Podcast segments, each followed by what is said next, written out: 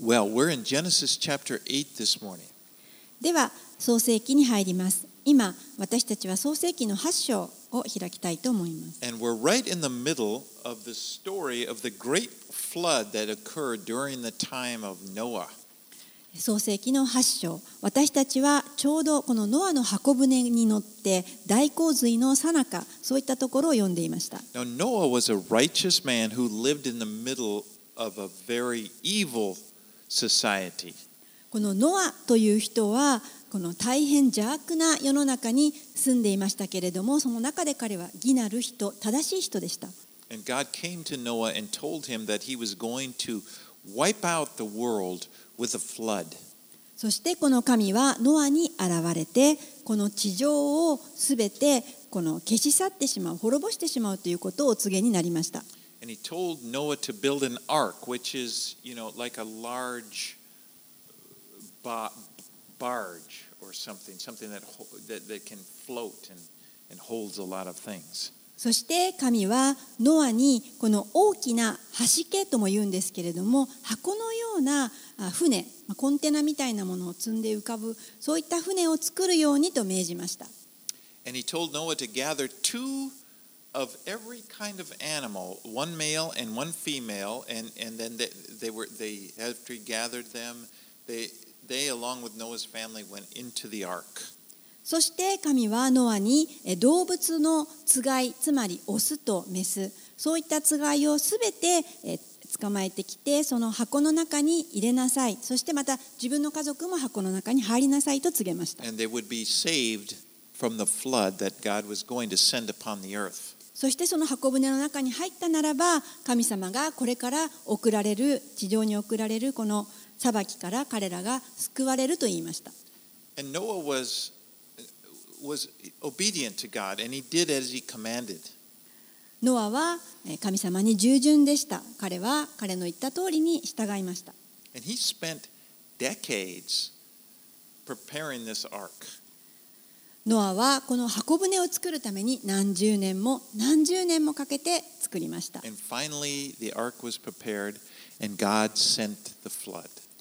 最終的にこの箱舟が完成しましたところ、神様は洪水を送られました。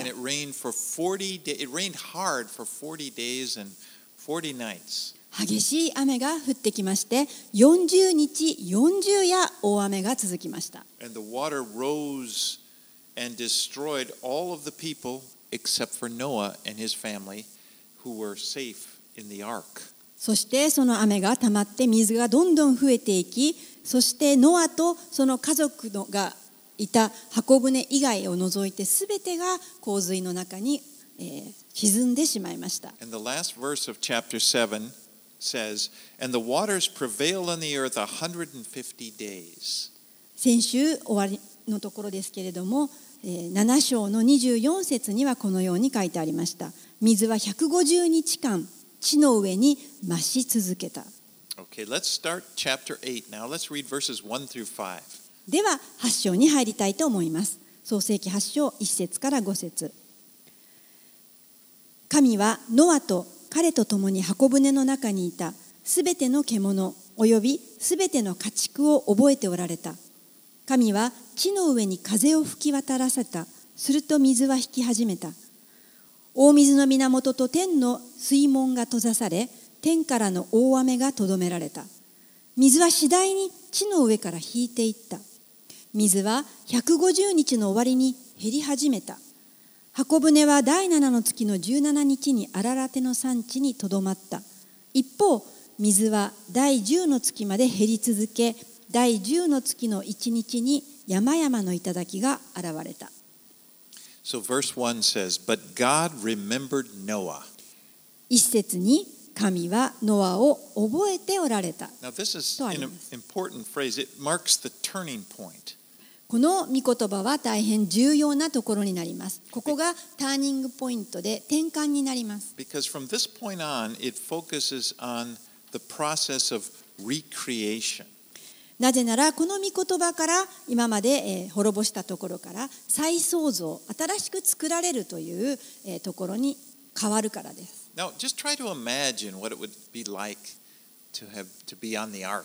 まあ、皆さんちょっと想像してみてください。ご自分が箱舟の中にいたとしたならば、For 40 days, you've been going through, uh, you, you've been sitting there, and, a, and it's like a very, very long typhoon. まあ、嵐の中激しい台風の中40日40夜箱のようなな船の中にあなたがいなければならなかったと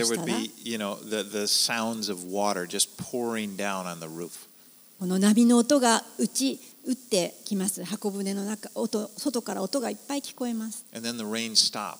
そしてやっとこの雨の音が聞こえ止まりました。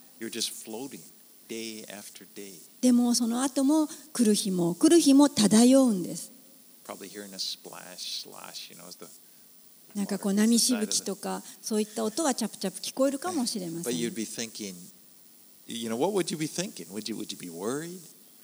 どうですか？そういった中にいたならどう思いますか？心配でしょうか？それともああ助かった安心したと思われるでしょうか？But slowly it says the water went down, and finally, after 150 days, the ark runs aground on the mountains of Ararat. まあそんな中でだんだん少しずつ水が引いてきまして150日後にこのえー箱舟はアララテ山のあ山のところにまあ座礁します。 Now, this is a mountain range that runs along the northern part of, Me- of, of Mesopotamia in what's now Turkey. まあこのアララテ山というのは山脈なんですけれども今でいうところのトルコのえー北側メソポタミアの北側にあたる山です。その山の高いところが頂がこう水の上から出て見えてきたところです。Right, let's read verses 6 through 12. では6節から12節お読みいたします40日の終わりにノアは自分の作った箱舟の窓を開きカラスを放った。するとカラスは水が地の上から乾くまで出たり戻ったりした。またノアは水が地の表から引いたかどうかを見ようと鳩を彼の元から放った。鳩はその足を休める場所を見つけられなかったので箱舟の彼の元に帰ってきた。水が全地の表にあったからである。彼は手を伸ばして鳩を捕らえ自分がいる箱舟に入れた。それからさらに7日待って再び鳩を箱舟から放った。鳩は夕方になって彼の元に帰ってきた。すると見よ取ったばかりのオリーブの若葉がそのくちばしにあるではないか。それでノアは水が地の上から引いたのを知った。さらにもう7日待って彼は鳩を放った。鳩はもう彼のところに戻ってこなかった。So at the end of 40 days, Noah opened the, the window there and sent out a raven. この40日経った後にノアはこの箱舟に作っておいた窓を開けましてそこからカラスを放ちました Now, it's, it's kind of interesting if you look at this story and you look at how the numbers are arranged. Starting from, the, uh, from chapter 4, verse 7, it talks about in seven days and seven days. Then there's 40 days, 150 days. and then there's that center verse, 8 1. God remembered Noah. Then it says 8 3, 150 days, 40 days, 7 7. So it's just like perfect symmetry. まあ、ここでですね物語のこの中に、えー日付暦のパターンをちょっと数字を見ていくと面白いなと思います、えー7章の4節から始まるんですけれども7740,150とありまして真ん中に8章1節が入りましてまた150,40,77となるんですね。でその最初の7というのは7章4節。次7章10節。17節24節というふうになっています。この数字を見るととっても興味深いです。You know, it's interesting. I don't know why. まあどうしてあのそういうふうに数字が並んでいるのか分かりません But。it's, it's like many places in Scripture. You'll see that in Scripture. It's just these interesting patterns. And it, it just kind of shows me how God, you know, He wrote the Bible. Even though the Bible is written by like 40 different authors, you can see God's hand in this pattern. And anyway, it's まあこういっ.たパターンというのはちょっと面白いと思います。この40人もあ以上の人がこの神の霊によって聖書を書いたんですけれどもそういった中にこの統一感が見られたりとかあのするんですねそういったのを見ると面白いと思います。Well, anyway, Noah sends out a raven, and the raven went back and forth throughout the earth. ノアはカラスを箱舟から放ちましたそしてえ行ったり来たりえ地上を行き巡ってまた戻ってきました Now, it's we need to remember there probably you can imagine all of the animals that died, their carcasses are floating around. まあこの洪水によって多くの動物が死んだと思いますなので死骸がたくさん海に浮いていたんだろうと思います And a raven is a carnivore; it can feed on that, so it's probably going around feeding on those. でカラスは肉食でそういった死骸を食べますからおそらくこの行っては戻ってそこを食べていたんだと思いま then, す he, but then when he sends out a dove, which is a bird that doesn't feed on, on flesh, it, it ends up coming back to him because it can't find a place to land. 次にノアが放ったのは鳩でしたこの鳩は、えー死骸を食べませんからこの行っても泊まるところがないとすぐ戻ってきました But he sends out the dove again, And the second time he sends it, it came back with a freshly plucked olive leaf, which meant that the waters had receded down to the foothills where, where olive trees grow. You know, they don't grow on top of the mountain, they grow on the foot in the foothills. そしてまた7日経って鳩を放ちますと今度は鳩はこの摘んだばかりのオリーブの木を加えて戻ってきます。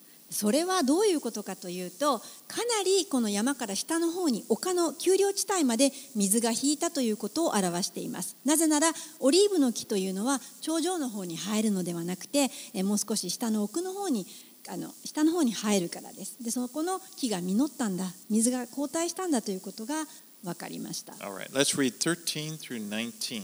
では続けて13節から19節をお読みいたします601年目の第一の月の一日に水は地の上から干上がった。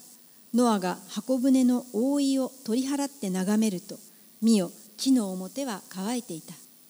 第二の月の27日には地はすっかり乾いた。神はノアに告げられた。あなたは妻と息子たちと息子たちの妻たちと共に箱舟から出なさい。すべての肉なるもののうちあなたと共にいる生き物すべて鳥家畜地の上を這うすべてのものがあなたと共に出るようにしなさい。それらが地に群がり地の上で産みそして増えるようにしなさい。そこでノアは息子たち彼の妻息子たちの妻たちと共に外に出た。すべての獣すべての這うものすべての鳥すべての地の上を動くものも種類ごとに箱舟から出てきた。Now, it's been almost a full year since Noah and his family had entered the ark. このノアとえ動物たちが箱舟に入った日からもうほとんど1年ぐらい経っています The, the, the ground is drying off, and God sent them out of the ark and told them to let the animals run free. そしてやっと1年経ってこの地は乾いて神様はこの箱舟からあなたも動物たちもこの出ていいよ。そして動物たちを解放しなさいと言われました。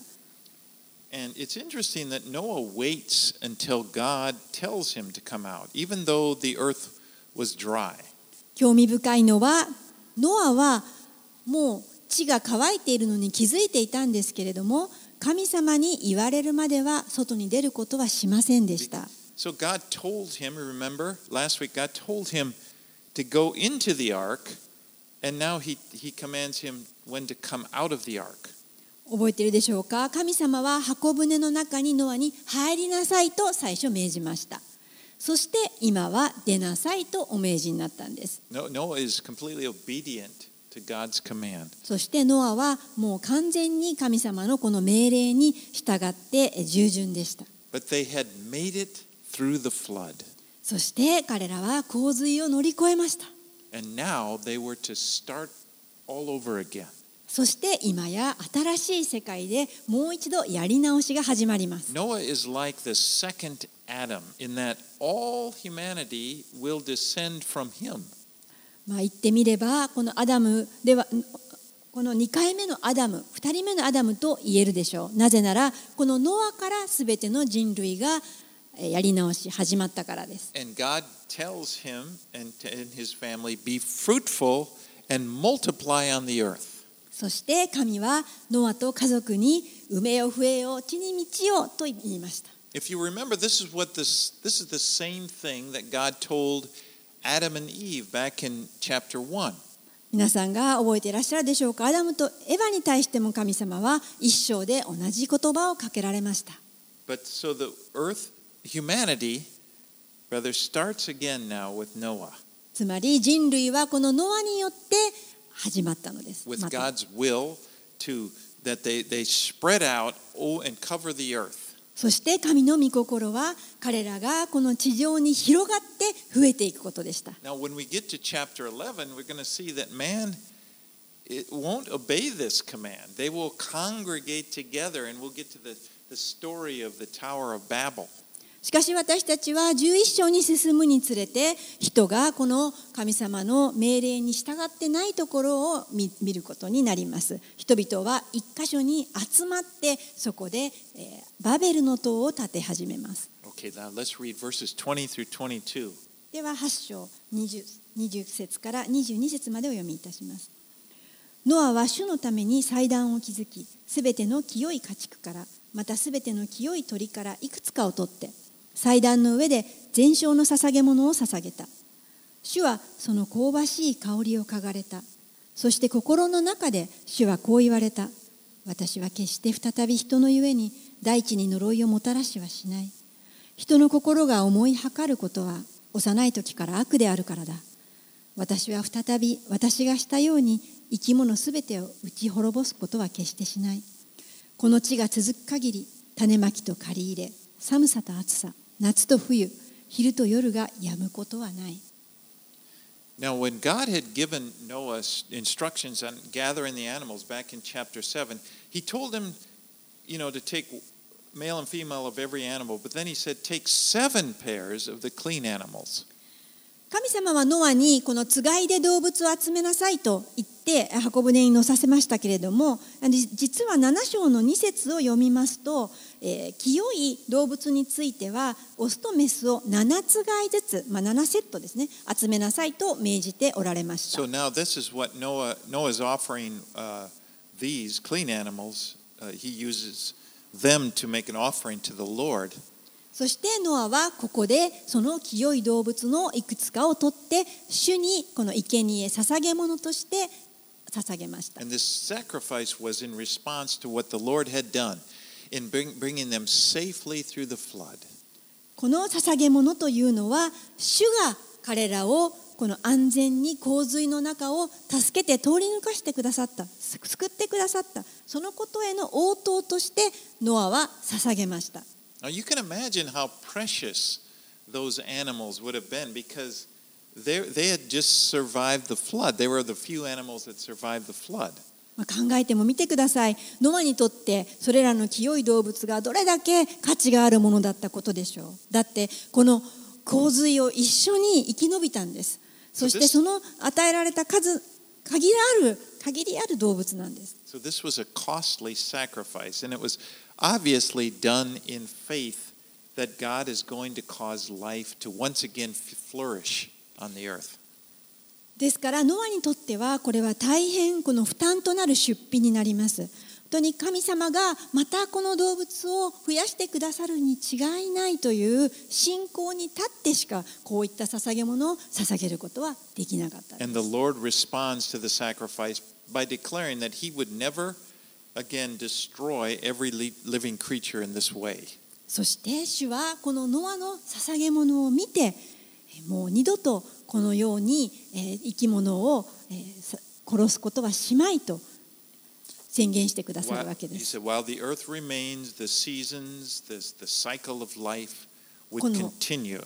この地上が続く限り季節も訪れそしてこの世界は回り続けるであろう You know, there, there is going to be a time when the earth will not remain.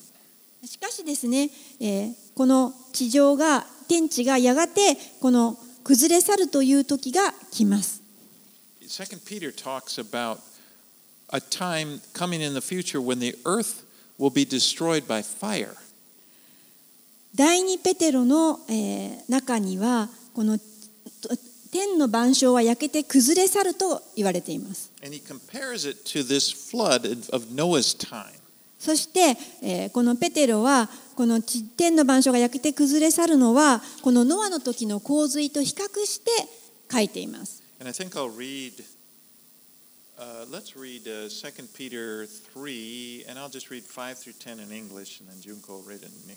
でちょっとですね、あの新約聖書の、えペテロの手紙第23章の、えー5節から10節をお読みしたいと思います。第2ペテロ3章5節から Peter 10 writes, 節 Peter writes, but they deliberately forget that long ago by God's word the heavens existed and the earth was formed out of water and by water.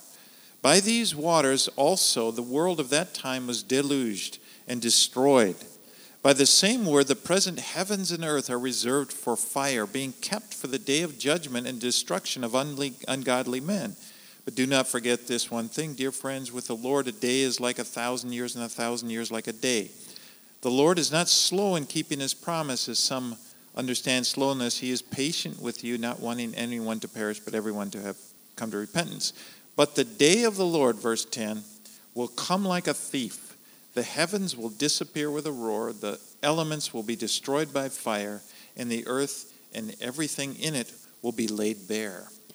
第2ペテロの3章の5節から10節をお読みいたします。こう主張する彼らは次のことを見落としています。天は大昔からあり、地は神の言葉によって水から出て水を通してなったのであり、その御言葉のゆえに当時の世界は水に覆われて滅びました。しかし今ある天と地は同じ御言葉によって火で焼かれるために取っておかれ不経験な者たちの裁きと滅びの日まで保たれているのです。しかし愛する人たちあなた方はこの一つのことを見落としてはいけません。主の見前では一日は千年のようであり千年は一日のようです。主はある人たちが遅れていると思っているように約束したことを遅らせているのではなくあなた方に対して忍耐しておられるのです。誰も滅びることがなく、すべての人が悔い改めに進むことを望んでおられるのです。10節しかし、主の日は盗人のようにやってきます。その日、天は大きな響きを立てて消え去り、天の晩鐘は焼けて崩れ去り、地と地にある働きはなくなってしまいます。All right, let's move on into chapter 9. Let's read verses 1 through 3. では9章に進みまして1節から3節をお読みします神はノアとその息子たちを祝福して彼らに仰せられた。埋めよ増えよ地に満ちよ。あなた方への恐れとおののきが地のすべての獣空のすべての鳥地面を動くすべてのもの海のすべての魚に起こる。あなた方の手にこれらは委ねられたのだ。生きて動いているものが皆あなた方の食物となる。緑の草と同じようにそのすべてのものを今あなた方に与える。God had given this commandment to Ad- Adam and Eve to be fruitful and multiply and fill the earth. 神様はアダムとエバにもこの、えー御言葉をお与えになりました埋めよ増えよ地に満ちよ And though mankind is going to resist this until chapter 11, eventually they will spread out throughout the earth. しかし、この11章までの間は、人間はこの地に満ちるということに対しては抵抗し続けますけれども、やがて人は地上に広がってまいります。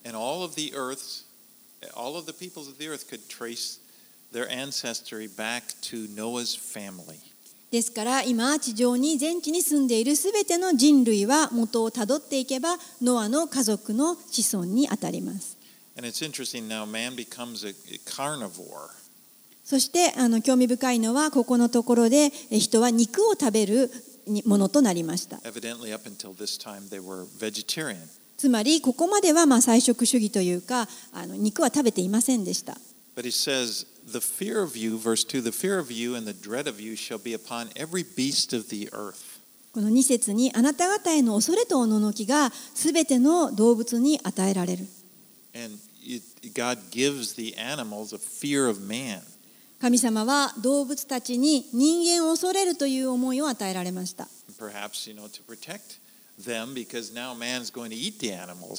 なぜなら、その動物たちは人間に食べられるようになってしまうからかもしれません。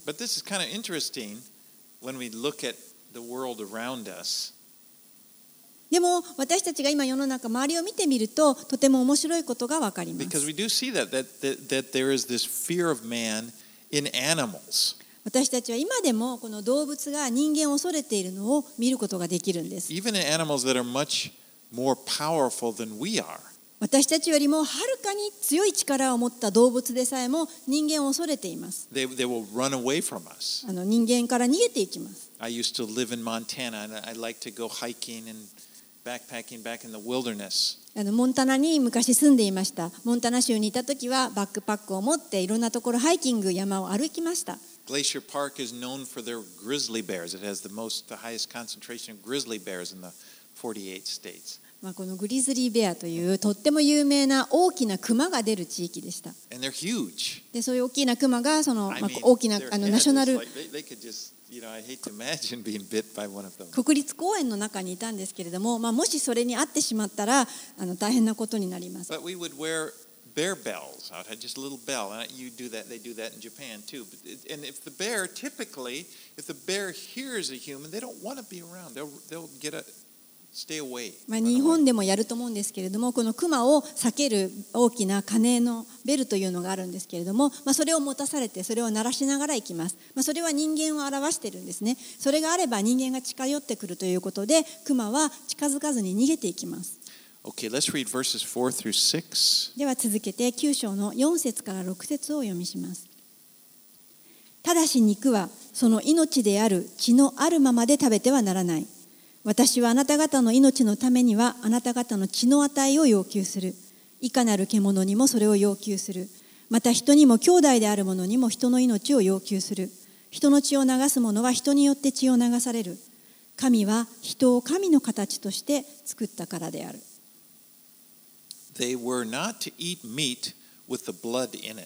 彼らは肉を食べてもいいんですけれども、血が入ったままでは食べてはならないと言われます。なぜならこの血というのは命そのものだからです。これは聖書全体を通して見ることができる原則の一つです。新約聖書にもこの原則は続いています。You know, in, in the law of Moses, this was taught very clearly. 特に旧約聖書のモーセの立法の中においてははっきりとえーこの血をと食べてはいけないことについて書いてあります One of the lessons that God was teaching throughout is that life is in the blood. この聖書が私たちにはっきりと教えているのはこの命というのは血の中にあるということです I read this book by a Christian doctor, and he talks about doing operations and stuff. And he always pointed out that as a doctor, blood was very important. You do, if you start losing blood, that's serious because life is in the blood. まあ、私はこのある医者のいあの博士の本を読んでいたんですけれども、まあ、手術なんかをしていますと本当に血が大大事だということですもし血が人から抜けてしまったらそれは死を意味する But in the Old Testament, in the law, they're teaching this constantly. And what God is doing is He's preparing people's minds to so that they can receive the truth of what will ultimately happen when Jesus is sacrificed on the cross and His blood is shared, shed there for us. まあ、どうしてそのようにモーセの立法を通してあの血の教えを繰り返したかというと、まあ、この究極的にはイエス様が十字架で私たちのために血を流してくださるそしてその流された血そこに命があるんだということを指し示すためにこのずっと訓練としてレッスンとして人々に血に命があることを教えてきました Because Jesus' blood represents His life. イエス様の血はイエス様の命を表しています。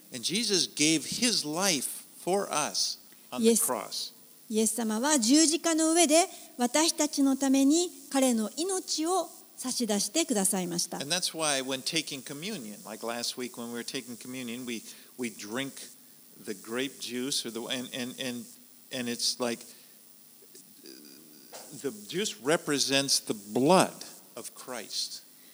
私たちも先週行いましたけれども生産式ではグレープジュースを、まあ、ブドウ酒として取りますけれどもそれはこのイエスの血を象徴しているものです。And this cup, as Jesus said when he initiated communion, this cup is a new covenant in my blood.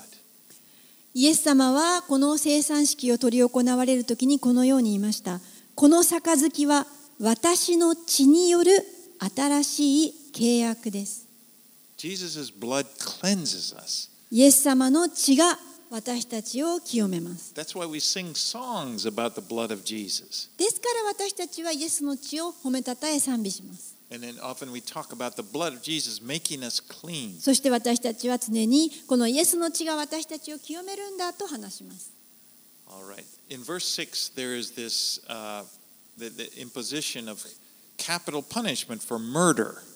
さて6節には、えー今度は、えー殺人に対してのこの死刑という刑罰が出てきます。Now, this is centuries before the law of Moses, before the Ten Commandments. まだこれは10回とかあのモーセの立法よりも何世紀も前の話ですけれども And God says, if a man sheds another man's blood, that's if, that is, if he takes his life, his, his blood will be shed. まあ、そういったまだ法律の前ですけれども神様はもし人が誰かの血を流して命を奪ったならばその者の血は流されなければならないと刑罰を宣告されました。Okay, let's, let's go on. Let's go 7 through 17.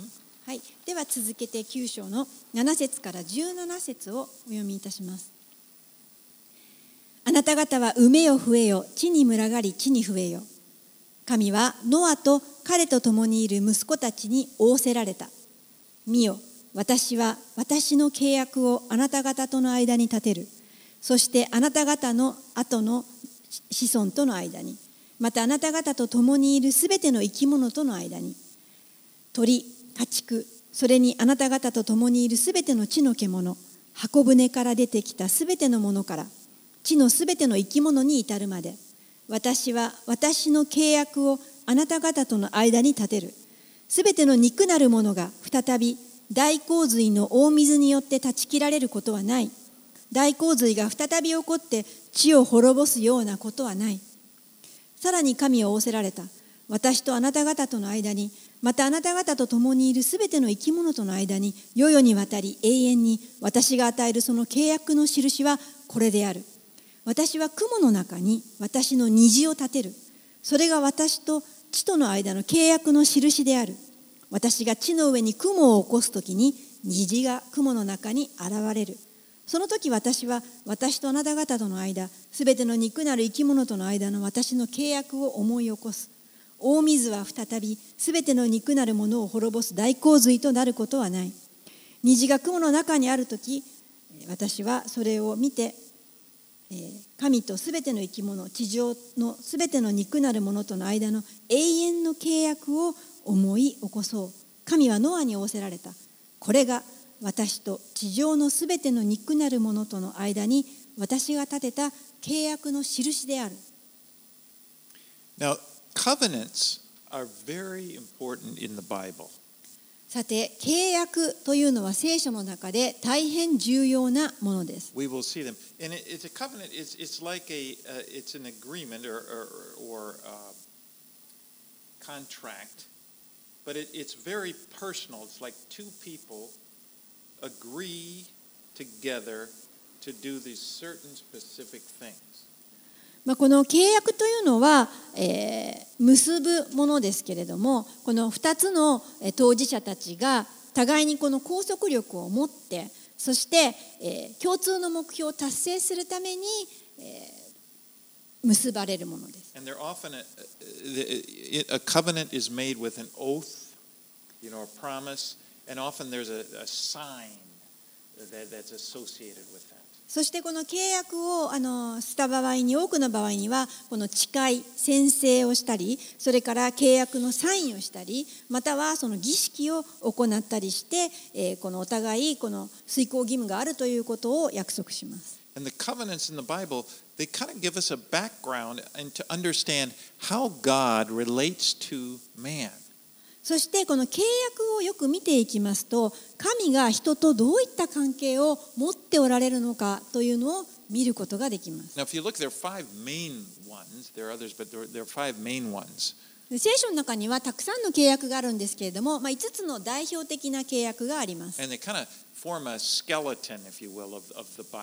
まあ、聖書の中のこの5つの契約を知っておくと、まあ、大体の骨組みが分かります。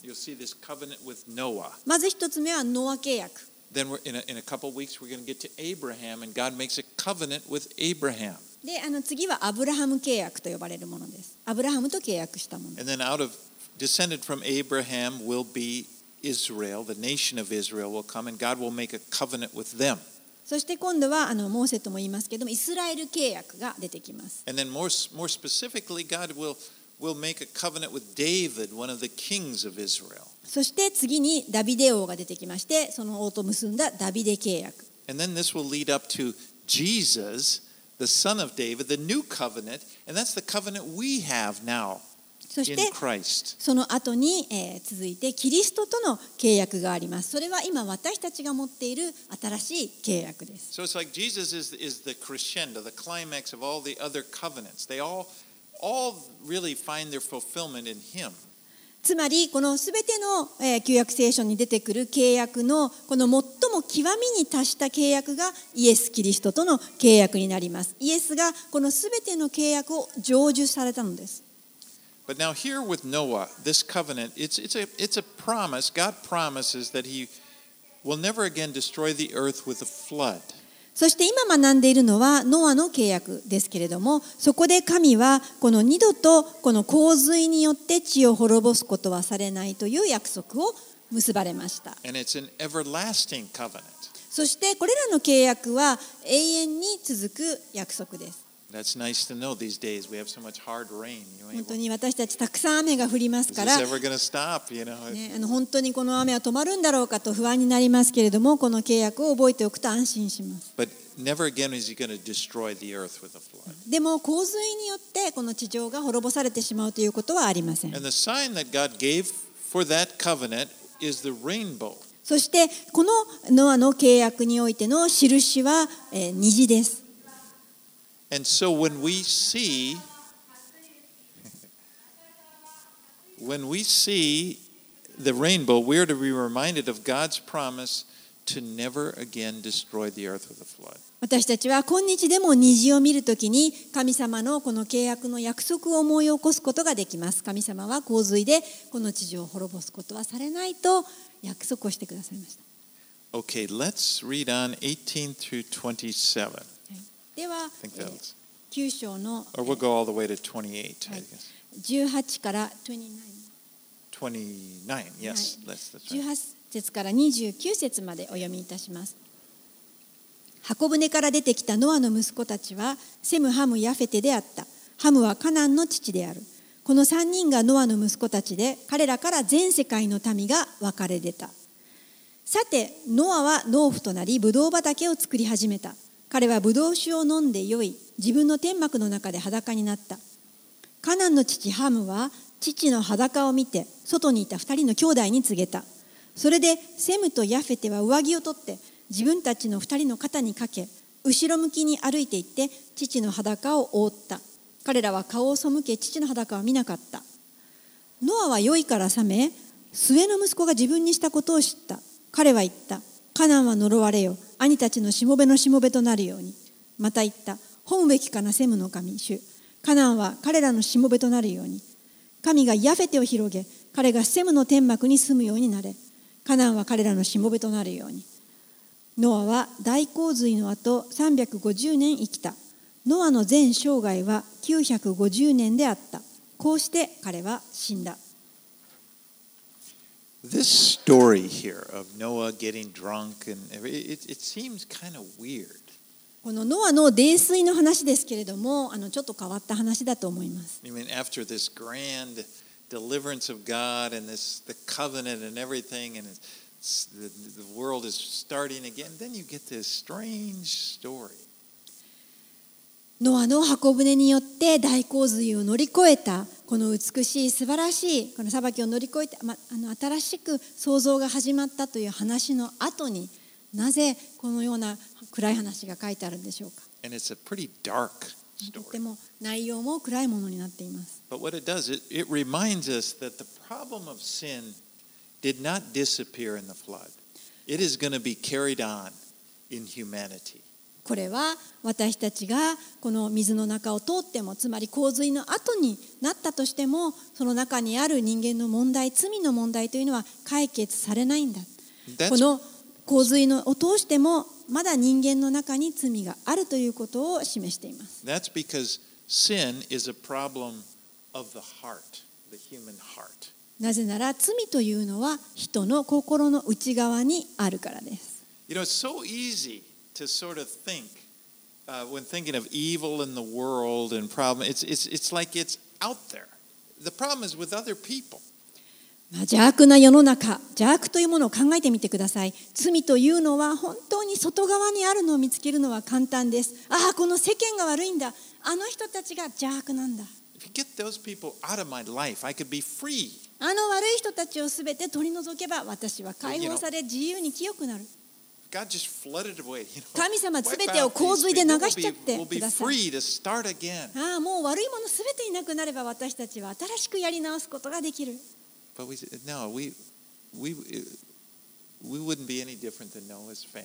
でもそうだとしたならば私たちはノアの家族と何ら変わりはありません。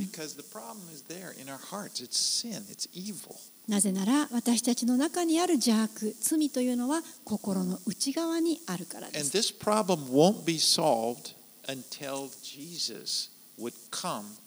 And when he would, when Jesus, after he's risen now, he, he will come into a person's heart and give them a new heart.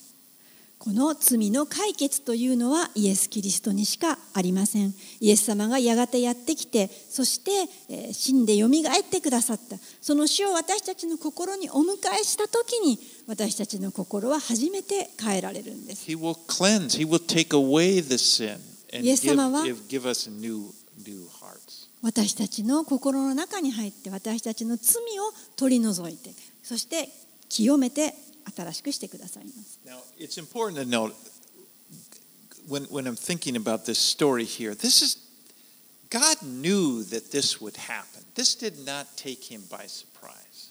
ちょっとこの話をするときにあの覚えておいてほしいのは神様はそもそもノアがこういった問題を起こすということを最初からご存知であったということを忘れないでください。And then, oh man, you know, he, he's not disappointed. He knew that this would happen. 神様はノアだけを助けて正しい人だからそして悪いものを全部一掃してきれいになったからさあノアは良い子で新しい土地で頑張っておくれよ。そういうふうに思っていたわけではありません。もしそうだとしたらノアが失敗したらああまたやってしまった。そういうことになるわけですけれどもそうではなくて神様はすでにノアがこうなることをご存知でした。Way back when man first sinned in Genesis 3, God prophesied that of the offspring, the Redeemer would come. Remember, we looked at that. 創世記の3章で私たちは神様がやがてこの人類には贖いが来るということを話しておられたことを知っています。And so this episode in with the, with Noah and it's just one episode in the line of events that will will, will go will happen until Jesus comes. ですからここでノアのエピソードが語られているのはイエス様が来るまでの間何度も何度も行われるこの人間の内側の罪が続いているということを示すことになるわけ And で I す。think through it we can learn that lesson that it, it's it, the problem is in us. It's it, it mankind is fallen. We're not we you know we, we may be one person may be better than another, but mankind is in need of a change, and only Jesus can bring that change. ある人はある人よりも少し正しい人に見えるかもしれませんけれども覚えておいてください人間は皆堕落しているんですそしてその堕落のした中に救いをもたらすのはイエス・キリストだけなんです Okay, what, what happens here, though, in this kind of strange story, it seems that Noah was passed out drunk. You know, he's naked in, in, in his tent.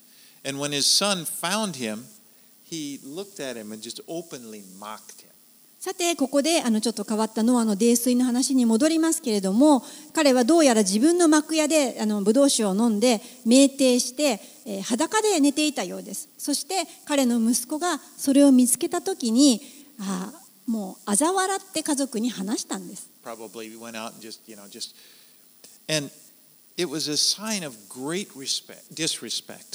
それはもう大変あの無礼なことで本当にえー大きな軽蔑です Even more so in that society, a patriarchal society where, uh, I'm sorry, the, the, you honored your elders. It was a huge uh, sin. Uh, okay. But anyway, it was great disrespect. まあ、そのただ長老をあのああの崇めないとかそういったこと以上に、えー本当に大きな、えー罪だと思います。無礼なことです。but the, the other two brothers, Shem and Japheth, they did not, when they heard about it, they didn't get drawn into it. Instead, they, they showed respect. And their, their, their response was to cover their father. まあ他の兄弟にセムとヤフェテという人が出てきますけれども彼らはこのお父さんのことを嘲笑わずにもうなんとか自分たちはその裸を見ないようにして隠すわけですからお父さんへの,、まあ、あの敬意を払ったわけです。But a question comes up when you read this story that why then, if Ham did this, why did Noah curse his son Canaan? でもここで一つ問題なのはこのハムがそれを行ったのにどうしてハムの息子のカナンを呪ったんだろうということです。